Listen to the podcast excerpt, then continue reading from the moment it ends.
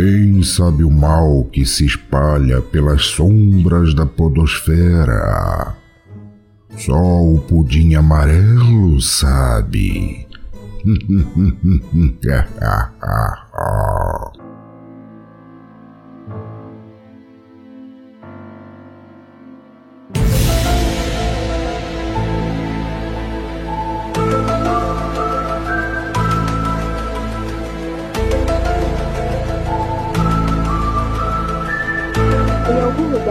algo incrível está esperando para ser descoberto. E nós estaremos lá. Hoje é dia de Pudim Amarelo, um spin-off do Pudimcast apenas para tratar de mistérios e temas sobrenaturais.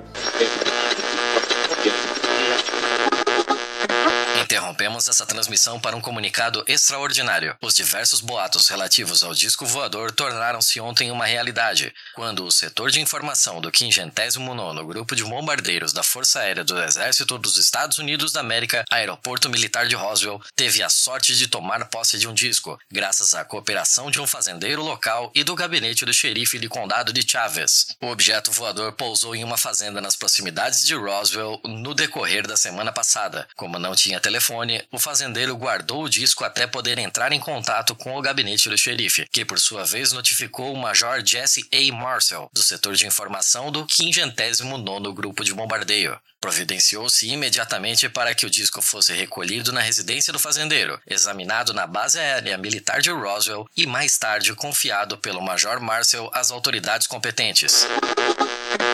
Eu sou a Cintia Pudim e, como vocês puderam perceber, hoje nós vamos falar do caso Roswell, mais conhecido caso de OVNIs do mundo, que completa 75 anos em 2022. E eu digo nós, porque eu não vou fazer isso aqui sozinha, não. Hoje eu tô com Rafael Jacaúna, o nosso George Otício Carlos brasileiro. Bem-vindo, Jaca! Olha, Cintia, já me chamaram de muita coisa, mas de Tício Carlos, você é pioneira. Parabéns. Brincadeira, Nossa, hein? Mas como ninguém nunca pensou nisso? É pior que quando tinha o cabelo grande, o pessoal até brincava. Ah, já que tá querendo imitar o cabelo dos Carlos, mas você que chamasse diretamente, eu não lembro, não. Acho que você é a primeira nos podcasts. Olha aí, que felicidade. Então, como nós já dizemos por aqui, a verdade está lá fora e nós estamos atrás dela.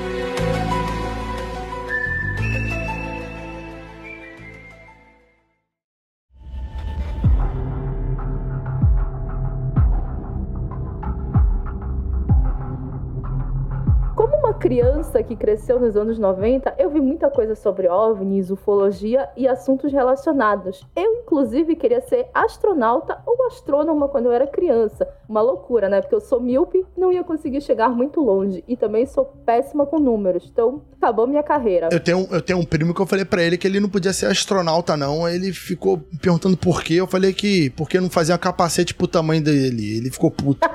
Coitado. Não, vou, não vamos falar dessas coisas, senão eu fico, fico triste. Criança, né? Piada de criança é complicado. Mas eu lembro desse dia porque ele me olhou com a cara triste. Oh, meu Deus, tadinho. É, mas eu deveria ter feito essa piada quando eu tava no colégio. Eu teria sido uma criança mais feliz. Não sei por que não pensei nisso. Porque eu acho que era uma criança inocente, né? Achava que um dia eu poderia ir pra lua. Aliás, tu já, tu já quiseste fazer alguma coisa nessa área? Olha, sinceramente, eu acho que boa parte das crianças já, quis ser astronauta, né, tal. O meu sonho de infância, assim, era ser militar. De forma bem genérica, militar. Eu queria ser militar. Desde jovem, né? Aí eu descobri que eu não sei nadar porcaria nenhuma.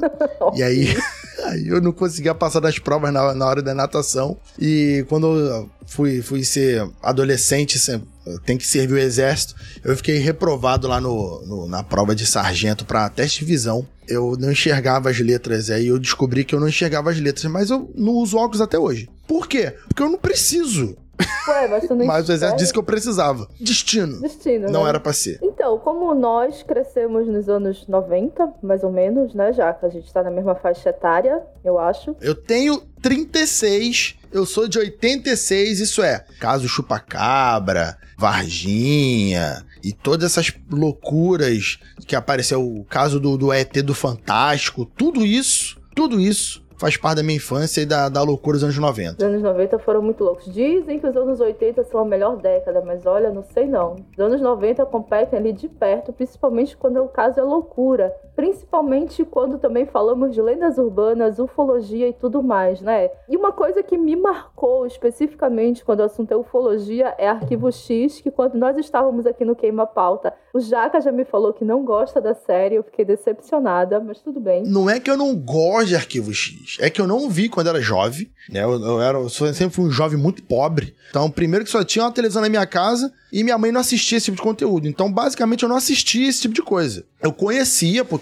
tinham vizinhos que gostavam, é muito famosa, é referência em várias culturas pop e várias coisas assim, mas eu nunca gostei. Eu, eu assisti tem dois, três anos. Eu achei horrível. Eu achei lento, achei datado. E é aquilo. Não é que eu achei podre. Só não é para mim, porque eu não tenho um sentimento para aquele, aquele produto. Para ser benevolente, os episódios canon, que eram os que falavam mais sobre ET, o canceroso, aquele, todo aquele lance, era muito interessante, muito legal, gostava. Aí eu procurei na internet todos os episódios que eram canon e pulei todos os outros, porque eu estava de saco cheio.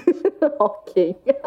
Eu acho que o sobrenatural e a ufologia estão ali caminhando lado a lado. A galera que acredita muito, a galera que não acredita e a verdade que a gente tem. E hoje nós vamos investigar o caso Roswell e eu já vou logo dizer, até o final do episódio, nós vamos encerrar esse caso de uma vez por todas, eu garanto, confia. O caso Roswell, para quem chegou agora no planeta Terra, vocês ouviram um comunicado que tocou aqui um pouco antes. Na verdade, ele não foi um comunicado em áudio, nem foi a pessoa que gravou aqui no episódio. Foi um comunicado que foi solto pelo exército para a imprensa. E é um marco na história da humanidade quando nós podemos dizer, eu acho, se eu não estiver enganada, que foi a primeira vez que assumiu que existiam extraterrestres. Ou eu tô errada, Jaca? Publicamente falando, sim, é o mais emblemático e o que ganhou mais relevância, né, foi, foi esse caso. Mas o, a relevância que ele ganha é justamente porque já se cogitava essa existência, né? Sempre, se, sempre se existiu é, na, na ficção essa cogitação.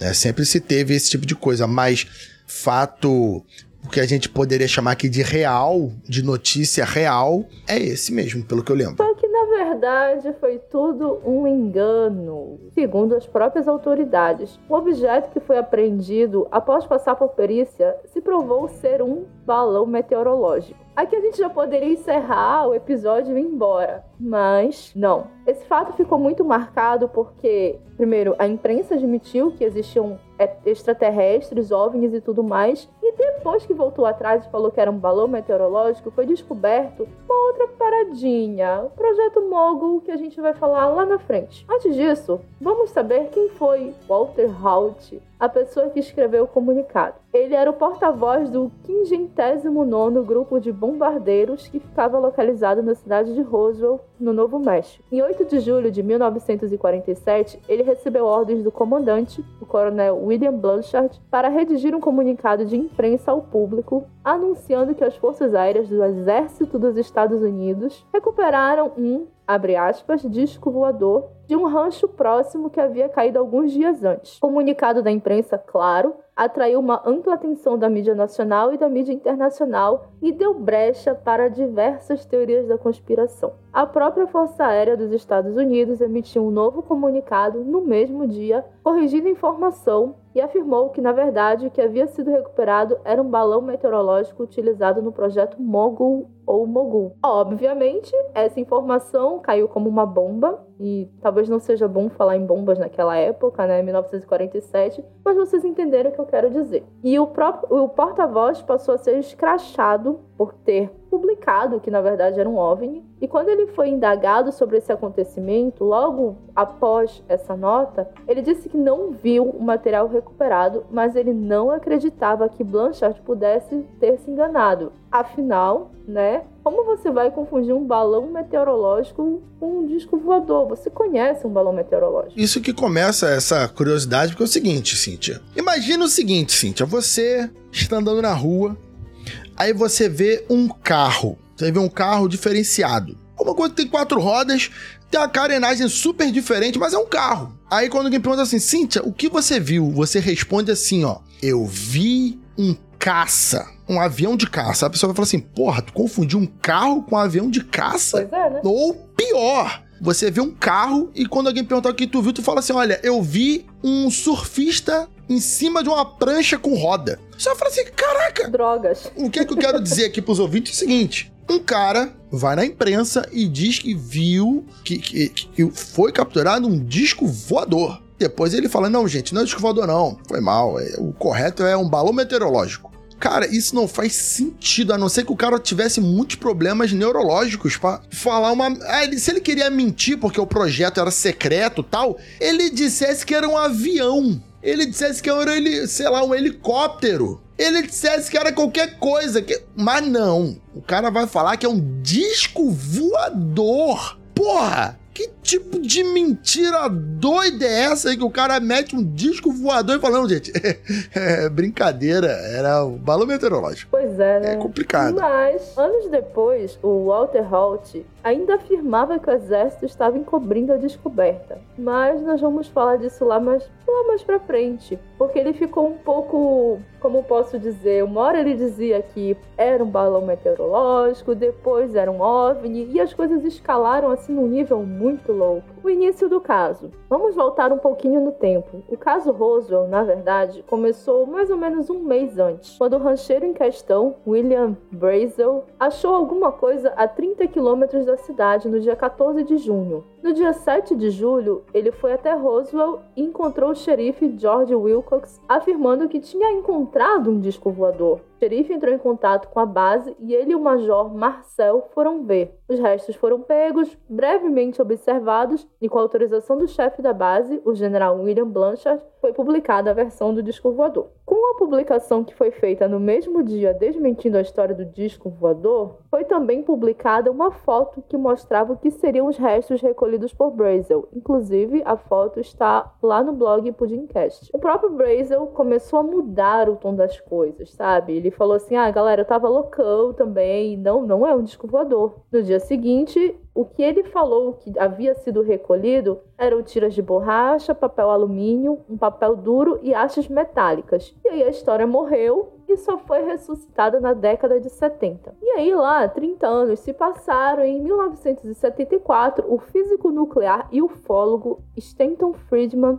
encontrou o Major Jesse Marcel, que já estava aposentado, e ele queria muito falar sobre aquele evento. Marcel, que em 1947 havia mencionado que haviam sido recolhidos apenas pedaços de borracha e papel alumínio, voltou atrás e afirmou que o que ele tinha visto era realmente um disco voador e que ele mesmo havia trocado os restos do disco para um balão na foto que foi publicada para cobertar a história. Então, com essa retomada da história, as versões dos outros envolvidos também começaram a mudar, e Holt reforçou que ele não era uma testemunha ocular e que ao solicitar ver resto dos, os restos do objeto, isso lhe foi negado. E aí começa. Vamos mudar nossa história. É isso, é aquilo, foi, não foi. Eu ainda acho estranho, mas a gente segue. Nos anos 2000, a versão de Halt muda e ele diz que ele não apenas viu o disco, como ele encontrou os alienígenas mortos que estavam no disco voador. Só que ele começou a dizer que ele só poderia contar tudo o que havia acontecido naquela data após a sua morte, e essa foi uma promessa que ele fez ao general. Halt faleceu em 2005. Em 2007, o livro Testemunha de Roswell, desmascarando 60 anos de uma operação abafada, trouxe seu testemunho final. Na versão contada no livro que os dois pesquisadores do caso levantaram, eles dizem que Holt, após escrever o comunicado, foi levado a um hangar onde estavam a nave e vários corpos minúsculos. Foi nessa hora que ele soube que haviam, na verdade, dois locais com vestígios alienígenas. O que foi encontrado pelo rancheiro era o campo menor. A nave mesmo havia sido achada pelo exército em outro lugar. Você sabia disso, Jaca, que eram dois locais? Sim, o, o History Channel, que é uma fonte nada confiável sobre é, já, já fez alguns programas e tal, e, e levantam justamente isso. Que a, a, supostamente caíram duas naves, mas uma foi o, a, a, tal principal, né? Mas isso foi muito posterior. O lance de, do caso é que ele ficou desconhecido, né? Ele ficou guardado na gaveta durante 20 anos. Né? Ele, ele aconteceu em 47 e ele volta a ter algum vulto lá na década de 60. Então, quando os pesquisadores vão voltar para pesquisar, já tinham se passado 20 anos na área. É, e, e, isso aí que esfria muito o caso. O caso Roosevelt é um caso muito bom, mas o caso Roosevelt está longe de ser um dos melhores casos de ufologia. Por estado, por cidadão americano, que tudo pro, pro cidadão americano é a melhor coisa do mundo, ele é o creme de la creme. Mas temos casos no Brasil que são bem melhores. Mas não vão é o caso hoje. Porém, eu sabia desse detalhe sim. É, eu não sabia, eu só descobri isso quando eu tava pesquisando sobre a pauta. O que foi que. A maioria, a, a maioria não sabe. É normal não saber, porque é pouco divulgado e quando é divulgado, é divulgado os dois misturados. É, né? Então não muda muita coisa. É verdade. Mas um pouco atrás, em 1991, Halt e Glenn Davis, que era um agente funerário que afirma ter feito a autópsia dos aliens encontrados pelo exército, fundaram o Museu do OVNI. E de lá para cá, a organização sem fins lucrativos se dedica a divulgar os detalhes do incidente e estudar outros casos parecidos. Nesse ponto, a gente volta então a falar do Projeto Mogul. Cara, que é uma história muito louca.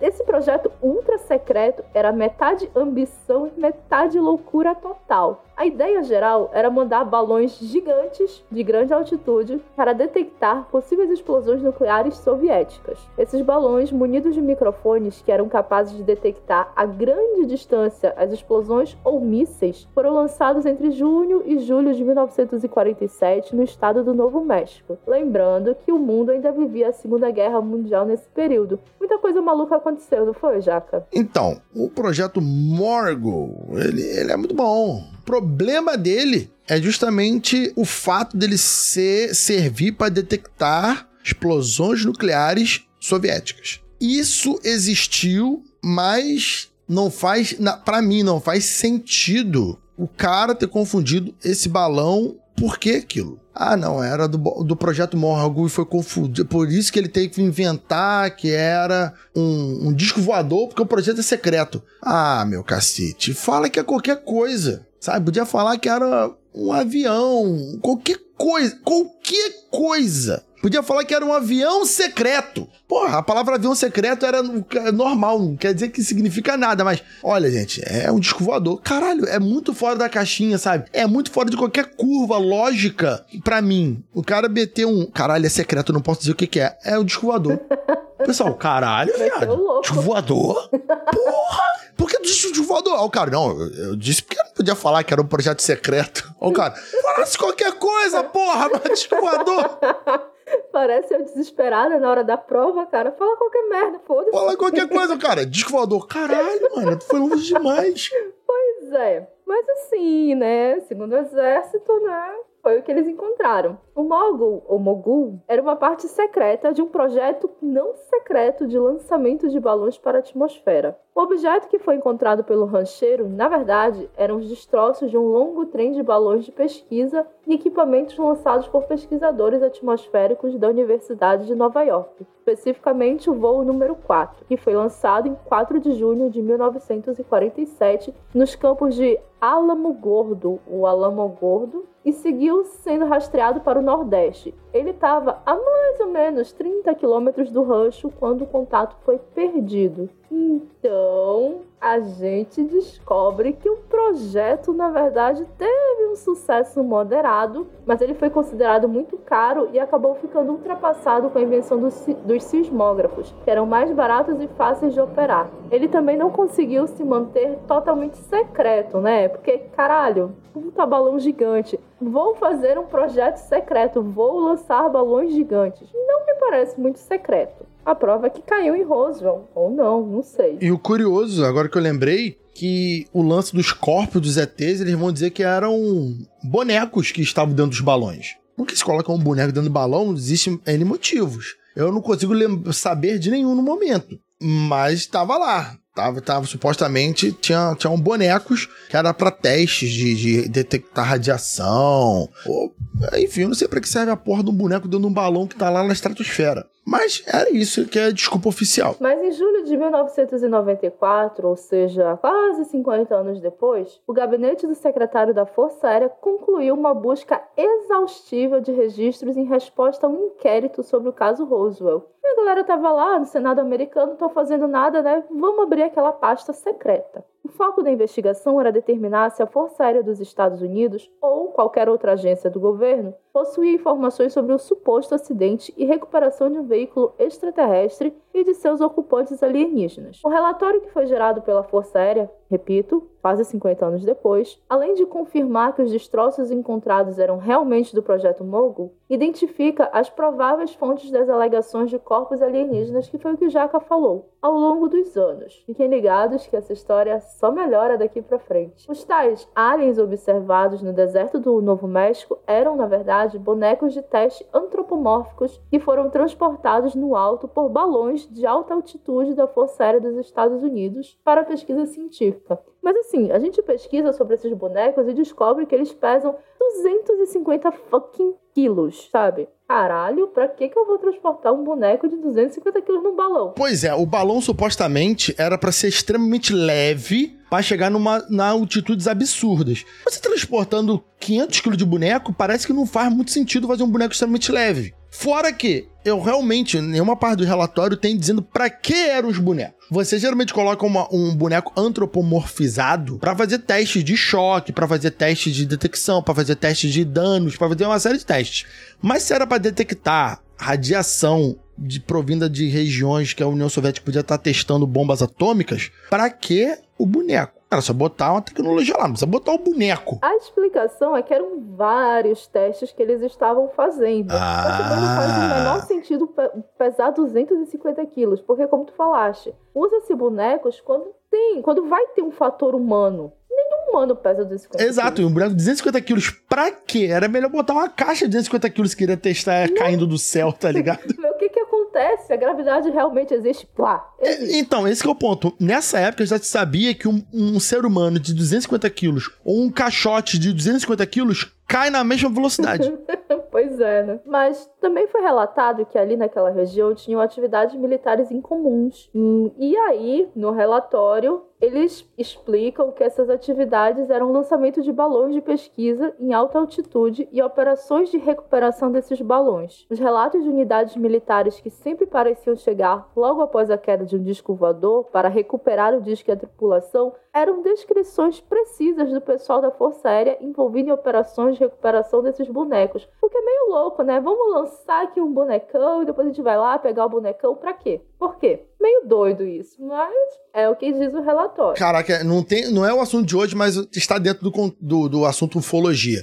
É que nem quando vão falar sobre ET de Varginha aqui no Brasil. Aí tu vai escutar, aí tu vai escutar da própria boca do militar ele dando entrevista. E assim, tu pode não acreditar no caso Varginha. Não, eu não acredito no caso Varginha. Aí tu pesquisa e aí tu vai escutar o militar falando. Aí tu passa a acreditar no, no ET de Varginha porque o militar fala tanta merda. Que tu fala, porra, mano, isso é tão objeto que ele tá falando que deve ter tido ET de verdade, tá ligado? Por exemplo, só pra vocês terem a comparação, quem, quem não sabe o que eu tô falando, se tu procurar aí o caso Varginha, tu vai ter entrevista de um militar, se não me engano, um tenente, do exército lá de Minas falando que não era o ET de Varginha. Era, na verdade, um casal de anões deformados que eles fecharam o hospital porque a, a ANOA, segundo o, o militar, a ANOA, estava tendo um bebê e era muito feio. E aí eles fecharam o hospital pra, pra dar privacidade pro, pro casal de anão deformado. Faz sentido pra caralho. Né? Essa né? é a desculpa oficial do exército. Ofi eu escuto isso e falei assim: não, era ET mesmo, gente. Era ET. Com certeza. Caralho! O cara inventou desculpa tão merda que a, a, opção mais simples é ser um é ET. Tipo balão, né? É, não, um balão com bonecos que pesavam 500 quilos, os bonecos. Os dois somados pesavam quase 500 quilos. E aí o balão, que deveria ser super leve para ir a alturas imensas, agora ele tem 500 quilos de carga. Hum, realmente faz sentido. Aí o militar vai dar entrevista e fala o quê? Que em vez de falar qualquer coisa, como diz no novo filme do Homem de Ferro, né? Inventa qualquer coisa. Ele diz que é uma nave espacial. Realmente, tudo indica que era ET mesmo. Eu tô começando a mudar minha concepção aqui do que houve em, em Varginha já, do que houve em Roswell. Mas assim, em 1995, durante uma palestra da New Mexicans for Science and Reason, que é uma organização de defesa da ciência com sede em Albuquerque, no Novo México, o cientista atmosférico Charles B. Moore apresentou ao público um refletor de radar igual aos três que foram anexados no voo 4. O cientista fez parte do lançamento do voo em 1947, quando ele ainda era um estudante de pós-graduação. E aí vem um fato muito louco. E o exército, claro, vai dar vai dar uma explicação muito mais louca para isso. Dentre os destroços que o rancheiro encontrou, estava uma, uma espécie de. uma fita com uma espécie de escrita hieroglífica. Mas durante a apresentação mostraram que era uma fita de reforço usada no equipamento e como ela havia sido comprada em uma fábrica de brinquedos de Nova York, os símbolos que estavam contidos na fita eram apenas desenhos abstratos semelhantes a flores feitos para atrair crianças. Mas a galera achou que eram hieróglifos. Faz sentido pra caralho, né? Faz. É, por, os casos de ufologia também são bem notórios que algumas naves ou coisas que são creditadas como naves, sondas espaciais e tal, eles têm muitas vezes uma língua estranha neles. Alguns vão dizer que é aramaico, outros vão dizer que são hieroglifos ou algo semelhante, alguns dizem que são runas, né? No geral, ninguém sabe o que é. A galera da ufologia mais é, holística, uma ufologia mais mística, vamos dizer assim, vão dizer que, que essas runas realmente são runas e, e elas têm magia. E é por isso que os motores funcionam. E, caraca, Cíntia, a, a ufologia, cada dia que passa, ela tá mais mística. É, se você. Cinco minutos no YouTube, você vai achar um monte de gente que vai falar sobre ufologia e vai falar que na ufologia vai ter do Asta Cheran a você morre e os aliens levam sua alma, sabe? Uau. E os ouvintes que estão aqui nos ouvindo neste momento, é, tem que ficar ligados nisso, porque é muita é uma mistura de ufologia, eu chamo de ufologia espiritual, né? Espírita, ufologia espírita, porque a pessoa, a galera espírita, tá? Espírita e vai envolver ufologia high-tech, tudo junto na parada só. Porra. Eu já vi gente falando sobre o caso Roswell, que o caso Roswell foi o primeiro contato, tá? Que, que os aliens os aliens tentaram fazer e quem derrubou eles foram os americanos. E a partir daí, os americanos atacaram os aliens que eram, que eram bons e os aliens decidiram não se revelar pra gente que os americanos derrubaram eles. Caraca. Porque o ser humano é um ser humano que ataca aquilo que é desconhecido. Então, quando a nave apareceu falando queremos paz, o americano meteu bala. Faz sentido, faz sentido. Aí entra aquela parada. Nossa, eu vim de outro, de outro planeta, de uma estrela diferente, para tomar um tiro de uma arma de 1947. Puta, meu Deus do céu! Muito despreparo. Porra, tem que. Aí o Alien tem que se fuder. Desculpa. Alien, você veio pra Terra em 1947 e sua nave foi derrubada por uma arma da Segunda Guerra Mundial, queridão. Tu tem que cair mesmo, bonito. Porra, eu falo sério. Não é possível, entendeu? Não é possível. Então é isso, é isso aí, entendeu? Tem de tudo na ufologia. Os seus ouvintes que não são inteirados muito grande assim, desde Ratanabá até, é, sei lá, o caso Roosevelt, tudo tem política envolvida. A política faz uma parte muito importante da, da, da, Não adianta nem falar ah, mistura política em tudo, porque a política está em tudo. Tudo é política. Tu vai ver, o governo americano se movimenta para esconder ou para criar piada sobre. O governo americano tem um interesse. Isso é, é política. Se o governo está envolvido, a política está envolvida também. Então é, é, um desenrolar muito interessante que a gente tem que ficar muito atento. E esse caso Roosevelt, ele não é o melhor, como eu já disse aqui, mas ele é esse caso simbólico da ufologia mundial. Mundial, porque você vai ter foto, uma, uma foto muito famosa, que é da, que, do, do, militar, que eu não lembro o nome dele agora, mexendo num, num papel alumínio, que ele vai dizer que é, que é a parte da nave, né, que ele segura e ele sente é finíssimo, mas ao mesmo tempo é extremamente resistente e maleável, que nitidamente não é alguma coisa da Terra, porém pode ser só um papel alumínio e na foto não tem como saber. Né? E é um caso muito legal, muito, muito interessante, mas é um caso também que é antigo e a maioria dos estudos dele foram feitos 20 anos depois do caso. E é extremamente complicado estudar sobre ele. Eu tô trazendo aqui o caso Roosevelt porque 75 anos, né, do caso mais falado. Sim, é, é emblemático, é, é importante. Mas a minha ideia é trazer outros casos, como por exemplo Colares, que aconteceu aqui na minha terra. Ah, isso aí, isso aí tu tem novidades. É, pô, eu fui lá, gente. Vocês vão ter que ouvir os próximos episódios para saber o que que rola em Colares. Spoiler, não rola quase nada, mas o exército tá lá. Eita, Ih, por que o exército está em Colares se lá não tem quase nada? Não é? E aí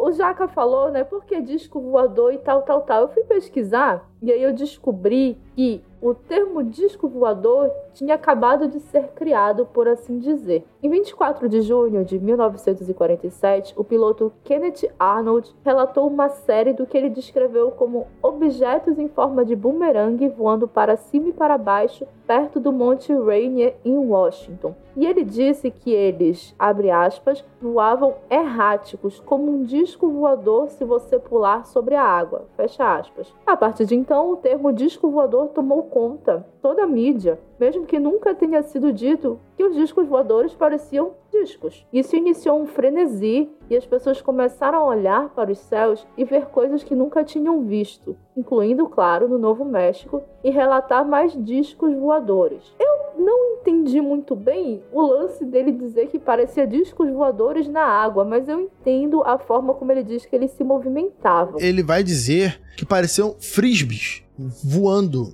não era um frisbee necessariamente, mas sabe quando você joga uma, uma, uma pedra em cima de um lago? Outros lançam frisbee? Não, não é onda, é o movimento do próprio objeto. Ah. Ele, ele vai tentar descrever o movimento que ah. a nave fazia. Né? Ele fazia meio subindo, meio descendo, como se fosse alguma coisa quicando no ar ou na água. Entendi. E aí ele vai usar esse termo para explicar como que era o movimento, não necessariamente o formato da nave. Mas isso fica subentendido que a, que a nave também tinha esse formato. É, só para os ouvintes também saberem, os formatos mais clássicos, assim, de disco voador são principalmente três formatos: disco, triângulo e o charuto, que também tem, algum, tem um caso muito famoso, que é o caso tic-tac, que é esse formato de charuto. Por quê? Chama de caso tic-tac porque tem exatamente a forma de uma balinha tic-tac. Durante muito tempo eu achava que era por causa da caixa do tic-tac. Ah, Mas é, é por causa da bala. Ah, sei lá, minha cabeça funciona diferente. Mas é por causa da, da balinha, né? Que é o formato de charuto, né? Por isso que alguns descrevem o disco, a nave espacial com formato de ônibus, com formato de charuto, com formato submarino. Tem todos esses mesmos formatos. E alguns têm o formato triangular, né? Um, um, você vê um triângulo voando no céu. E de fato, Cíntia, na região ali tem uma base, tem, tinha a base 51, área 51 e tal, que era uma base de testes de aeronaves. E de fato, você vai ter uma série de aeronaves fotografadas, é fácil de achar na internet essas fotos, de naves experimentais em formatos de bumerangue, em formatos diferentes, né, com asas em formato de bumerangue. De fato, se você olhar do chão, olhar até de perto assim, você vai ver como se fosse uma meia lua, como se fosse um meio disco. Então, dependendo ali do ângulo, você vai ver. O interessante é justamente o fato que pode ter alguma relação. Será que nós, seres humanos, vimos um disco voador e aí tentamos desenvolver os nossos próprios discos voadores? Tentando copiar o formato, afinal, se é um negócio que a gente quer incrivelmente eficiente ver de outro planeta, pô, vamos tentar fazer, reproduzir esse formato também. Só que o formato de disco, ah, se o de disco é horrível, imagina um charuto, né? Tudo bem que um avião parece um charuto, mas ele tem asa. Sim. Mas ele tem outras peças. Mas imagina uma aeronave em formato de disco, sem aerodinâmica alguma, e um, uma nave em formato de charuto, que tem menos aerodinâmica ainda. Você, ou ele é um foguete que vai só numa direção, porque não faz curva. Então é, é, é, um formato atípico, digamos assim. Você fazer um negócio liso, com, com, sem asas e tal, é um formato bem interessante. Apesar que muitas asas voadoras são muito famosas aí, o próprio bombardeiro B, B-19, agora não lembro exatamente o número aí. Ele tem um formato desse, o avião secreto, bombardeiro secreto. Ele tem um formato grande asa, né? Hum, então é questionável aí sobre se isso veio antes ou veio depois, mas é bem interessante pensar sobre isso. Mas eu acho que tem algumas histórias que são muito difíceis da gente engolir. Eu não digo nem engolir, acreditar. Talvez não em Roswell, mas com certeza coisas já foram vistas. Tem milhões de gravações aí pela internet, e, como tu disseste. Estados Unidos está liberando bastante conteúdo sobre isso. Se não me falha a memória, eu acho que a França é que tem, um, tem uma iniciativa de tornar público todos esses casos de avistamento. É, a, a, gente se concentra muito nos Estados Unidos sobre os casos, porque são os casos que mais se tornam públicos. A gente tem, por exemplo, a, a cortina de ferro, né, a União Soviética não divulgava esse tipo de informação. Você vai ter casos que vão ser descobertos depois, que mas a União Soviética não vai divulgar casos, a Europa em si não relata tanto. Fora que é mais complicado. Os Estados Unidos ele vai ter muito mais casos publicados, principalmente por causa do tamanho dos Estados Unidos. Não entendi, Jacão. O que, que tem a ver uma coisa com a outra? Por exemplo, você tá na Europa, você tá ali em Portugal. Você vê alguma coisa no céu de Portugal, é, essa coisa dispara de um lado pro outro, ele vai estar tá na Espanha. E logo depois ele vai estar tá na França. E as pessoas dessa, de, desses, desses países não se conversavam. Sabe? A gente tá falando de coisas de décadas atrás. Elas não se conversavam, então aquele assunto morria ali. Nos Estados Unidos, quando uma aeronave corta os céus dos Estados Unidos, eles são relatados pela imprensa de todo o, as, todos os estados americanos ao qual eles passaram. E essas informações são unidas são colocadas uma, uma do lado da outra e você vai ter esses relatos muito mais públicos e muito mais numerosos. Então, quando tu vai fazer, por exemplo, um estudo sobre ufologia na Europa, você tem que fazer um estudo de ufologia em muitos países da Europa, juntos, a Europa como um continente, como fosse a Europa um país, entendeu? Você não, é muito difícil fazer ah, só o relato na França, só o relato, porque geralmente os relatos começam na França e eles vão terminar na Alemanha. Só que se você lê francês, tu não lê alemão, fudeu. Você fica, caralho, nossa, não tem como continuar o relato, vou ter que procurar outra fonte. Então é muito mais complicado. E no caso da União Soviética, a União Soviética era muito mais fechado, não divulgava. Mesma coisa a China. A China não divulga também esse tipo de coisa. Se tem lá, e eu acredito que tem, a China não fica divulgando e a gente não fica sabendo. Então, tem essa, essa peculiaridade também. É, eu acho que a França está até um pouco à frente dos Estados Unidos, porque lá eles têm um grupo francês de pesquisa, eu vou pronunciar aqui GEIPAN, mas talvez seja GAYPAN, que desde 2005 coleta, analisa e arquiva informações sobre fenômenos aeroespaciais não identificados e informa o público sobre eles. O endereço vai estar tá aqui no vai estar tá no post. A gente não tem isso aqui no Brasil, né? Eu não me lembro de nenhuma plataforma forma que a gente consiga acessar casos ufológicos no Brasil? Tem alguma? Então, é, tem o, o, a revista UFO, né, que geralmente o pessoal usa muito como referência. Na Inglaterra também tem a revista UFO True, né, então tem é, a, a, a, UFO True ele vai reunir também casos europeus e tal, não só ingleses. E a MUFON nos Estados Unidos. A MUFON é uma empresa também, assim, como fosse a revista UF, tal, meio privada, que vai também reunir. Só que a MUFON é mais, é mais pesada porque durante um período até mesmo o governo americano centralizava casos ufológicos na própria MUFON. Então vai, vai ter estudos mais avançados, vai ter coisas. É porque tem mais dinheiro. Os americanos, no geral, também se interessam sobre mais esses assuntos, porque eles têm mais tempo livre, têm mais dinheiro, então a galera põe mais recursos nesse tipo de coisa. Então é, é mais notório sobre sobre essas notícias. Mas voltando ao caso Roswell, vocês devem lembrar que no início desse episódio entrou uma transmissão extraordinária, né? Então, alguns anos antes do caso, em 30 de outubro de 1938, a rede de rádio CBS interrompeu sua programação para noticiar uma suposta invasão alienígena. Hoje todo mundo conhece essa história como o dia em que o romance A Guerra dos Mundos de H.G. Wells foi dramatizado por Orson Welles. Mas no dia, lá, cerca de 6 milhões de pessoas sintonizaram no programa, mais ou menos metade dessas pessoas fez já no decorrer do programa, ou seja, perdeu a introdução quando explicavam que tudo aquilo era ficção. Com isso, pelo menos 1 milhão e 200 mil pessoas acreditaram que era um fato real, e dessas, meio milhão teve certeza de que o perigo era iminente, entrou em pânico, sobrecarregou as linhas telefônicas e as aglomerações nas ruas e congestionamentos acabaram travando três cidades inteiras, porque as pessoas acreditavam que estavam sendo atacadas por ETs. É claro, isso foi um sucesso e a CBS conseguiu bater a concorrente, a NBC. Poucos anos antes, então, quando o exército vem e fala: Caraca, isso aqui realmente aconteceu, todo mundo pensa que é verdade, né? Nos anos 70 a gente tem a retomada dessa história, né? Como a gente já falou aqui no episódio, mas nos anos 90 essa história ganha um novo capítulo quando o famoso vídeo da autópsia alien explode por aí. Você acha ver esse vídeo já? Claro, é o famoso vídeo do Fantástico esse. Cara, o Fantástico anunciou isso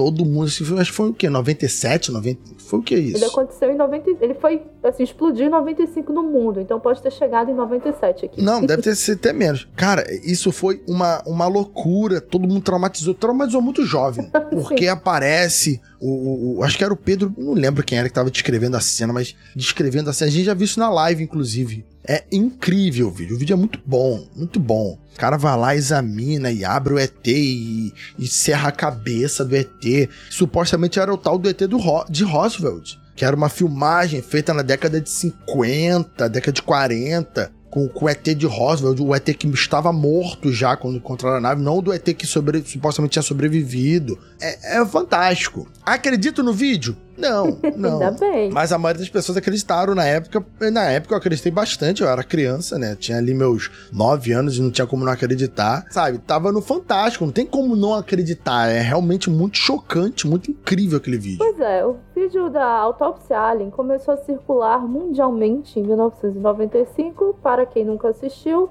ele dura 17 minutos e mostra o que seria a autópsia de um alien encontrado em Roswell. E aí ele tem um corpo humanoide, mas tem uma barriguinha bem proeminente, tem uma cabeça de alien. Mas tudo não passa de um boneco, feito por John Humphreys, especialista em efeitos especiais de Hollywood, e os órgãos vistos no vídeo são de animais mortos. Os órgãos são reais, só não são de um alien. Eu confesso que eu vi poucas coisas desse vídeo, mas quando eu vi eu já fiquei assim, nossa, um alien. Caraca, estão abrindo o alien. Pra mim aquilo era verdade pronto, não precisei nem ver o resto do vídeo. Então até hoje eu não vi. E quando eu pesquisei, né, descobri que ele não apenas era falso, como ele tinha sido contratado por Ray Santilli, que é um músico e produtor de filmes. Ele contratou um cineasta chamado Spyro Melares para produzir uma obra que pudesse enganar o mundo inteiro, sendo a maior ilusão já produzida em escala global. Claro que ele não queria só enganar o planeta, ele queria faturar uma graninha. O vídeo custou 54 mil dólares na época e faturou bem mais, sendo vendido para 33 emissoras de televisão ao redor do mundo, inclusive Dona Globo, que passou no Fantástico. Eu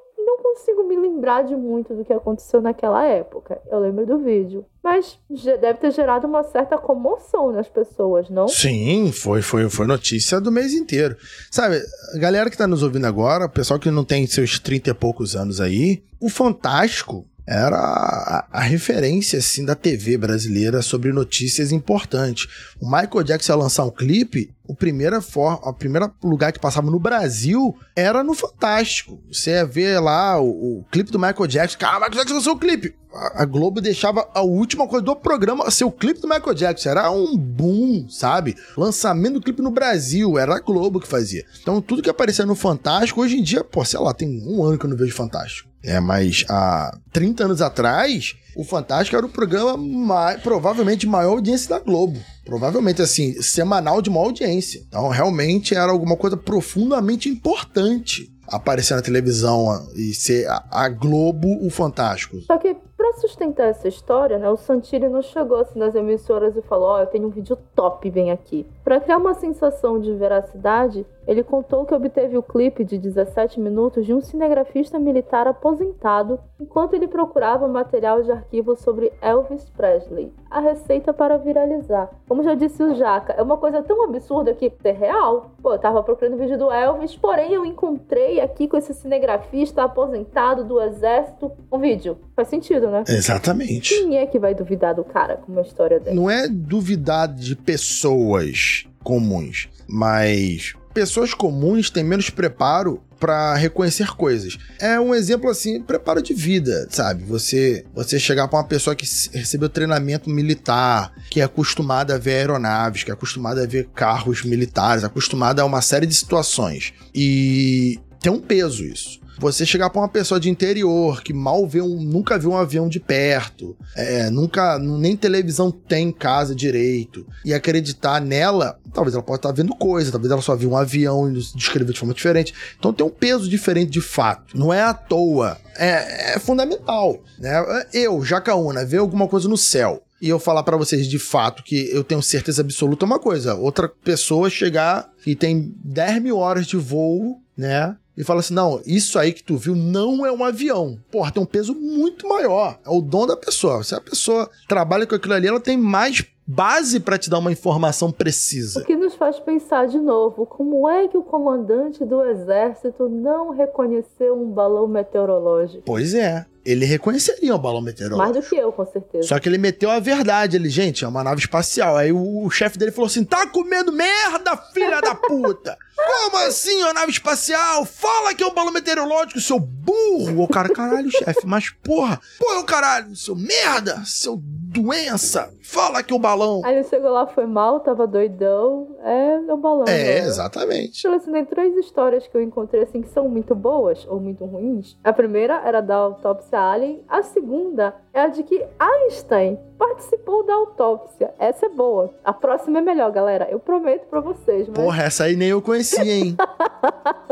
Calma lá, a próxima ainda é melhor. Eu tô escalando, vamos ouvir. Outra história maluca que apareceu é de que Einstein não apenas viu os destroços da nave durante uma viagem a Roswell, como ele também participou da autópsia do alien. E quem contou isso foi a doutora Shirley Wright, que foi assistente do físico. Ela revelou em uma entrevista de 2015, que só foi divulgada em 2021, que Einstein estudou o sistema de propulsão da nave e que ele também não estava surpreso de termos sido visitados por extraterrestres. A entrevista foi concedida ao The Sun. Como vocês sabem, é o mais respeitado jornal do Reino Unido, não é, Jaca? O The Sun é. O meia hora que do Rio de Janeiro não, não consegue explicar o que é o The Sun, entendeu? Oh, caramba! Vou dar, vou dar uma referência pra vocês. No filme MIB, Homens de Preto, o primeiro filme, quando o, o Jota. O Jota não. Qual o nome do, do personagem amigo do Smith lá? O M, enfim, um deles lá, vai procurar notícias. Ele vai onde? Na banca de jornal e pega os tabloides. E é o The Sun que ele pega. Sim, pra vocês entenderem. E aí é um jornal super, super marrom, né? Que, que publica qualquer coisa. E aí o cara do Bibi fala assim: não, esse, só, só quem publica esse tipo de merda é esse tipo de jornal aqui. E aí no cenário do MIB é aquilo ali que é o real, porque um jornal sério não publicaria uma história tão merda dessa. Não, continua. Esse foi só o primeiro parágrafo da história. Saiu no The Sun que foram encontrados cinco corpos e que alguns especialistas tiveram mais tempo para estudá-los e fazer autópsia, incluindo, claro, o seu chefe, Einstein, e ela própria. Sendo que, puta merda, Einstein era físico, não era médico, não era legista, porque caralhos ele ficaria mais tempo com os corpos? Não sei, mas segundo ela, foi assim que aconteceu. E como ela teve acesso também, ela conseguiu descrever os corpos que foram encontrados. Eles tinham cerca de um metro e meio de altura, não tinham cabelos, tinham grandes cabeças e enormes olhos escuros. A pele era cinza com leve tom esverdeado. E após essa visita, Einstein redigiu um relatório minucioso sobre tudo que rolou lá, tudo que ele viu, e Wright foi obrigada a não comentar nada sobre o caso. Porém, é, sei lá, 70 anos depois, ela chegou no The Sun e, galera, tem uma história. Maluquice, né? Essa do Einstein é foda. Essa nem eu conhecia. Mas a próxima história é ainda mais maravilhosa. Tu já ouviste falar de Dom Boava? Não. Em 2014, a história de Roswell ganhou um novo capítulo. Dessa vez, vinda diretamente da República de Curitiba. Ah, se é de Curitiba, eu não acredito. Não. Cara, a história só melhora. O nome da pessoa que divulgou a história era Domingos Segunda-feira. Esse é o nome do cara. Tu tá de brincadeira.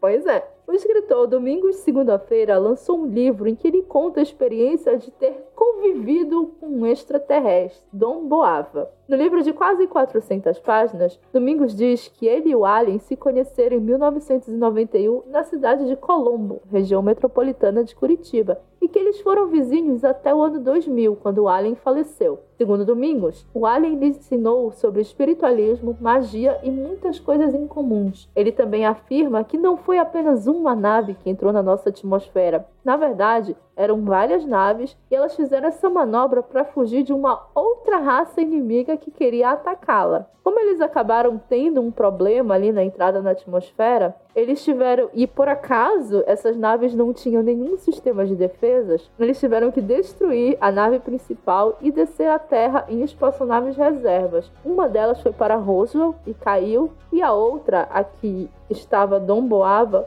pousou no Rio Grande do Sul. O extraterrestre, segundo Domingos, foi adotado. Desculpa, é porque é tão difícil ler isso em voz alta. O extraterrestre, segundo Domingos, foi adotado por uma família da região. E diferente do senso comum, ele tinha uma aparência humana e por isso não foi identificado como um ser diferente nos anos em que viveu na Terra. Anos depois, ele acabou se mudando para a região metropolitana de Curitiba, onde viveu e ganhou a fama de curandeiro, devido aos tratamentos alternativos que ele fazia. Caraca, é, é ainda mais maluco quando eu leio em voz alta. Quando eu li só pra mim já era muita maluquice. Na entrevista que o Domingos segunda-feira deu, ele disse que o livro que ele escreveu é uma bomba para a humanidade. Porque, além de trazer toda a história do Dom Boava, que empregava lá seus conhecimentos estratosféricos ou sabe-se lá o quê, ele também descrevia algumas tecnologias que em breve os seres humanos seriam capazes de utilizar, como a luz sólida, que serve para transportar coisas, materiais pesados, né? Quando eu cheguei nessa parte da matéria, eu pensei, cara, pera lá. Eu acho que eu consigo descer mais alguns níveis se eu procurar alguma coisa sobre esse livro. O que, que eu fiz? Eu fui na internet e cacei o nome do livro, que eu não vou falar aqui porque vocês não vão querer ler, sinceramente. Mas eu encontrei o nome do autor, Domingos Segunda-feira,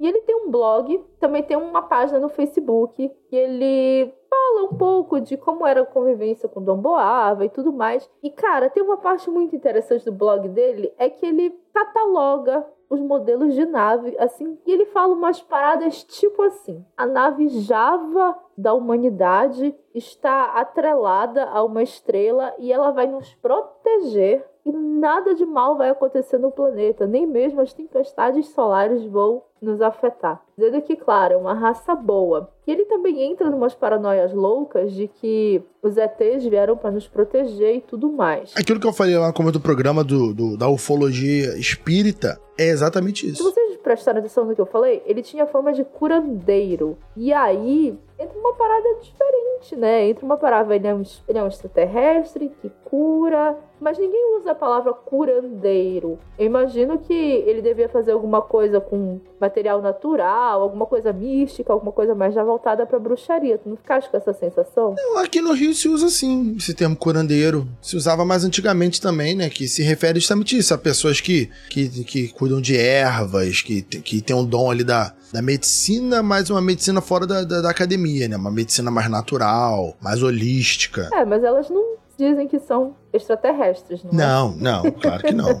pois é, Dom Boava pelo jeito sim. E aí, olhando lá a página dele do Facebook, não demorei nem dois minutos para encontrar um alerta do Facebook dizendo que aquilo ali era fake news. Hum. Pois é, ele estava divulgando um vídeo dizendo que um dos medicamentos usados para Covid, na verdade, é um veneno e vai matar 30% da população que recebê-lo. Nossa É senhora. muita loucura. Caralho, sabe? criminoso Sim, não. Pois é. Então já não basta o cara achar que tem uma ligação espiritual com os alienígenas, ele vem e basicamente nega tudo que foi construído pela ciência. Mas o blog dele, quando tu vais ler, é uma parada meio mística, meio um pouco de física, meio loucura total da cabeça da pessoa. Ele afirma, por exemplo, que a Terra tem um núcleo sólido. Na verdade, é um estado pré-sólido e que tem um, um giro no eixo da Terra que alinha com as naves e com as estrelas. É muita loucura, gente. É muita loucura. Eu desci muito fundo para encontrar essa história. Mas até então,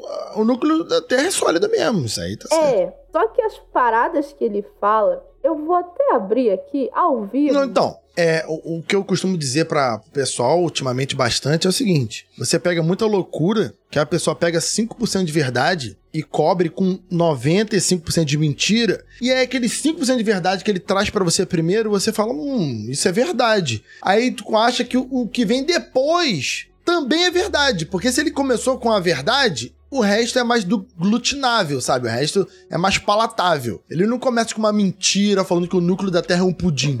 Pois é. Ele fala, não, gente, o núcleo da Terra é sólido. Aí tu, oh, é, realmente, Até é aí, verdade. ok. Aí, quando ele vai contando o resto, ué, mas... Caralho, é, mas calma aí, se ele falou que é... é- se ele falou que é... Então faz sentido, entendeu? Ele, O é- problema é que na página inicial dele. Caralho, de repente acabou toda a ciência desse podcast. Na página inicial dele, ele fala que essas naves vieram do planeta chamado Buda 4 e que os adolescentes.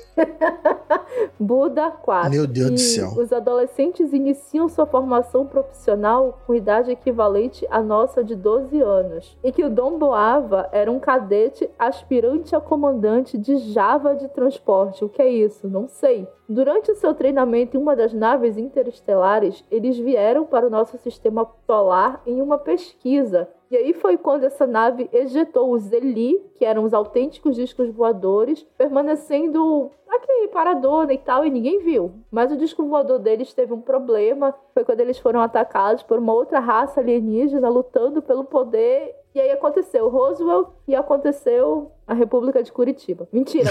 E apareceu no Rio Grande do Sul também. Cara, é uma loucura. Você tem que descer. Os caras são demais, É, mano. tem que descer degraus, assim. Perto dessa história, Einstein fazendo a autópsia do, E- do ET me parece até crível, Tô sabe? muito surpreso, caralho. Mas com essa história maravilhosa, a gente cumpre a, a pauta. E aí, claro, a gente abre aqui pra debater um pouco tudo que foi falado. Eu comecei o episódio sem saber se Jaca acreditava ou não na história de Roswell. Eu cheguei aqui acreditando que, ok, era um balão. Mas quando a gente começa a conversar, a gente começa a pensar, é, realmente não faz sentido isso aqui que foi falado. Então, pra mim, alguma coisa caiu. Provavelmente era uma tecnologia realmente humana, mas eu acho que muitas coisas aconteceram e foram acobertadas. E eu acho que começa ali na década de 40, porque era quando mais se tinha pesquisa, estudo por conta da guerra. A gente sabe que a ciência avança absurdamente em épocas de guerra. Então eu acho que alguma coisa foi descoberta, não exatamente Roswell, mas coisas foram descobertas. E não também o Dom Boava, né, gente? Pelo amor de Deus. Tu, Jaca, qual era a visão que tu tinhas do,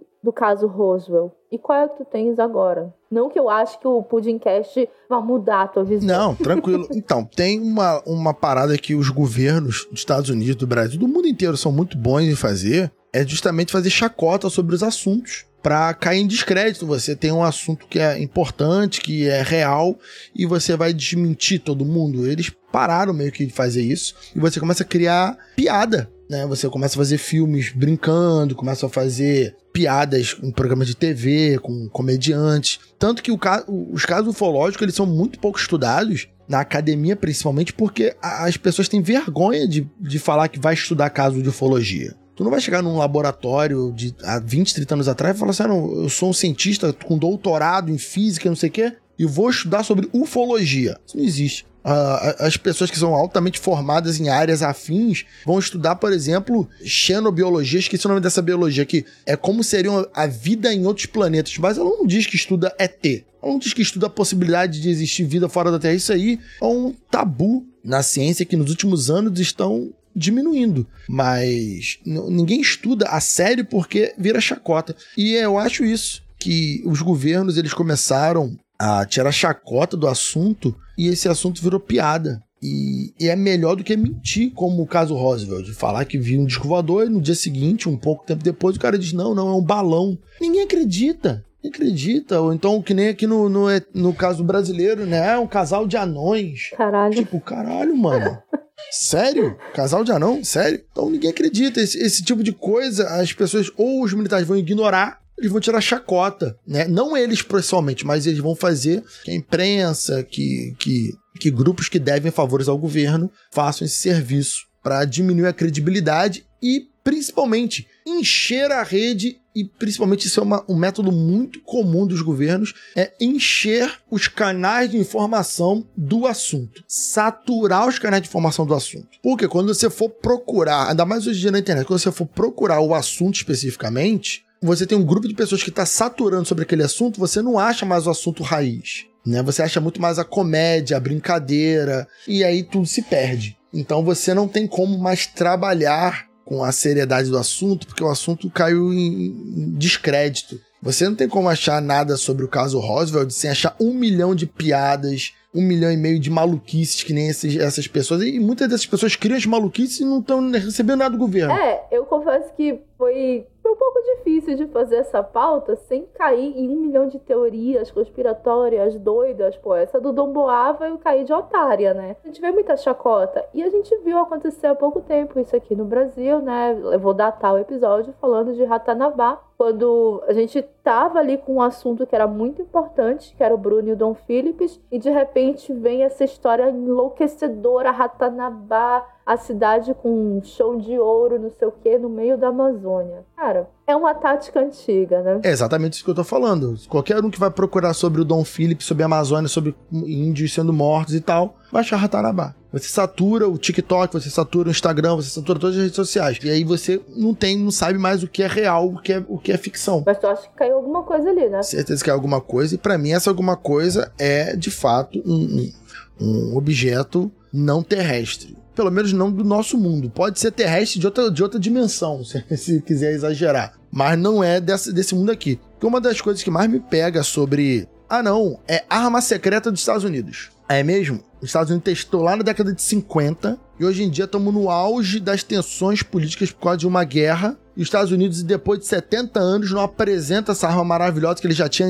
na década de 50. É uma arma tão maravilhosa e fazia manobras incríveis e não sei o que, total, total, total. Mas ele, ele só tá apresentando caças que são os melhores do mundo até hoje, mas é uma evolução nitidamente do caça que veio antes. Ele nunca apresentou nada. Ah, não, é que essas, naves que a gente viu na década de 60 e 70 são armas secretas americanas. E cadê? É tão secreto que passa-se 50 anos, 40 anos e continua sendo secreto. É um, é um militar levando a, secre a, a, a nave secreta a um nível incrível, né? É o sigilo de 100 anos já. Ah, só no Brasil. 100 anos na É, porque tem muito desse argumento. Não, Jaque, isso aí é coisa americana mesmo, não sei o que e tal. Eu falo, cara, não tem como. Porque, por exemplo, o avião lá, bombardeiro secreto, o B, acho que é B19, sei lá, B22, eu realmente não, não, lembro qual é a letra dele. F22. Enfim, o bombardeiro secreto, aquele que parece uma asa lá, que é invisível e tal. O projeto dele ficou secreto uns 10 anos, gente. Sabe? E é assim que ele começou a trabalhar, fazendo o trabalho dele que era bombardear passou a ser conhecido, ele ficou secreto, ele ficou secretão, depois ele começou a trabalhar de forma secreta, ele ficou secreto uns 20 anos ao todo. E hoje em dia todo mundo sabe o que é esse bombardeiro secreto. Ele só se chama bombardeiro secreto porque a tecnologia que ele é produzido ainda é secreta. Mas todo mundo sabe a cara dele. Todo mundo sabe o que, que ele faz, basicamente, que é ser invisível aos radares, sabe? Mas, ah, não, os Estados Unidos fez o disco voador e, ah, e é, é, é mesmo. Pô, os Estados Unidos aparecesse voando com o disco voador, a Mach 15, meu amigo, te garanto uma coisa: todos os outros países do mundo estavam cagando de medo. Sim. Nos Estados Unidos não é, pre não é precisar de bomba atômica pra ameaçar os outros. Não é precisar da OTAN pra ameaçar a Rússia. Só meter um disco voador em cima de Moscou e falar assim: estamos aqui, agora não estamos mais. A Rússia vai falar assim: caralho, realmente, não tem como. Jaca, aqui no final geralmente eu faço um merchanzinho do pudim, né? Que agora parece que voltou, galera. Parece que vamos voltar oh. aos gloriosos dias de pudim quinzenal, graças aos apoiadores. Pela primeira vez, o Pudimcast está se pagando, quer dizer, mais ou menos. Eu fiquei totalmente sem tempo de editar o pudim. E então eu falei assim, ó, galera, só vai dar eu terceirizar a edição. E esse é o primeiro episódio que está sendo pago pelos ouvintes. Ei! E aí, ouvintes, é isso aí, pô. Muita felicidade. Então já temos dois episódios garantidos. Esse e o próximo. Não sei o que vai acontecer em agosto, mas eu vou precisar chegar lá para saber. Para você ficar por dentro de tudo que acontece no Pudim, é só entrar no site pudimcast.com.br ou no nosso Telegram, que é Pudimcast, ou no nosso grupo do Telegram, que é o Pudim Chat. Redes sociais sabe, pode me seguir nas redes sociais, como Cintia Pudim, no Instagram, no Twitter, eu tô lá sempre reclamando da vida. Mas eu não sou a pessoa mais importante desse episódio, a pessoa mais importante desse episódio é o Jaca, nosso George Otissu Carlos brasileiro. Olha só. onde as pessoas podem te encontrar, te ouvir, interagir contigo, assistir alienígenas do passado contigo. Eu, eu tenho um, um, canal na Twitch chamado Jaca Freak. Todas as minhas redes sociais se chamam Jaca Freak. E quando vocês estiverem ouvindo esse programa na quinta-feira, dia 7, eu não sei exatamente quando vai sair, mas na quinta-feira agora, dia 7 de, do 7, 7 de julho, vou estar lançando, abrindo a minha loja online de camisas com, com estampas maravilhosas com esses temas, ufologia, um tema sobre demônios, fantasmas, né? Vamos começar com poucas estampas, porque o investimento é alto e a grana é curta. Mas a loja maravilhosa, se vocês quiserem comprar alguma estampa, me marcar nas redes sociais para mostrar, tá tudo lindo. E, e, é isso, quiser acompanhar mais sobre ufologia, falamos sobre ufologia lá no canal da Twitch, às terças e quintas. Quando não tem live quinta-feira, porque às vezes eu tô no canal de uma amiga fazendo jogando RPG, é, a live passa para sexta ou sábado, mas geralmente é sexta. E falamos sobre terror, né? Assistimos investigações paranormais, curtas de terror, uma série desse coisas do tipo aos domingos e às segundas-feiras e às quartas-feiras é, jogamos RPG, um D&Dzinho, um cenário próprio, com pessoas do chat, a galera compra ali com, com pontinhos do, do, da Twitch para jogar com a gente. E as lives sempre começam 5 para as 8, 8 horas da noite. Sempre 8 horas da noite. Estamos online aí de domingo a quinta. Então fica aí o recado. Muito obrigado por ter, ter me ouvido. E eu também faço parte lá da equipe do Mundo Freak Confidencial Podcast. Se você gosta de assunto de ufologia, sobre magia, sobre demônios, sobre uma série de coisas misteriosas, ouve lá, né? Somos exclusivos do Spotify. Então vai ter que ouvir pelo Spotify. Então, um forte abraço a todo mundo. Muito obrigado pelo convite, minha querida Cíntia. Sempre um prazer participar aqui com você. E que bom que o pessoal deve ter gostado da minha outra participação e você me chamou novamente aí. Muito obrigado mesmo. Eu que agradeço e já fica aqui o convite pra gente debater mais coisas sobre esse universo maluco que a gente habita, seja de terror, seja de ufologia, seja do que tu quiseres. Fica aqui o convite pra voltares assim que tu puderes. Eu sou a Cintia Pudim, vocês me encontram no Instagram, no Twitter como Cintia Pudim ou até no meu blog, que também é Cintia Pudim. Eu estou, espero espero que quinzenalmente aqui no Pudimcast, ou no Pudim Amarelo, ou no Calda Extra, falando alguma maluquice, alguma loucura, alguma teoria da conspiração, desmentindo muitas, porque fake news aqui não, ou falando sobre tecnologia, comportamento e sobrenatural, que é um tema que eu amo de paixão. Espero vocês daqui a 15 dias para mais um episódio. Mais uma vez, muito obrigada, Jaca, e até a próxima. Beijo, beijo, tchau, tchau, gente.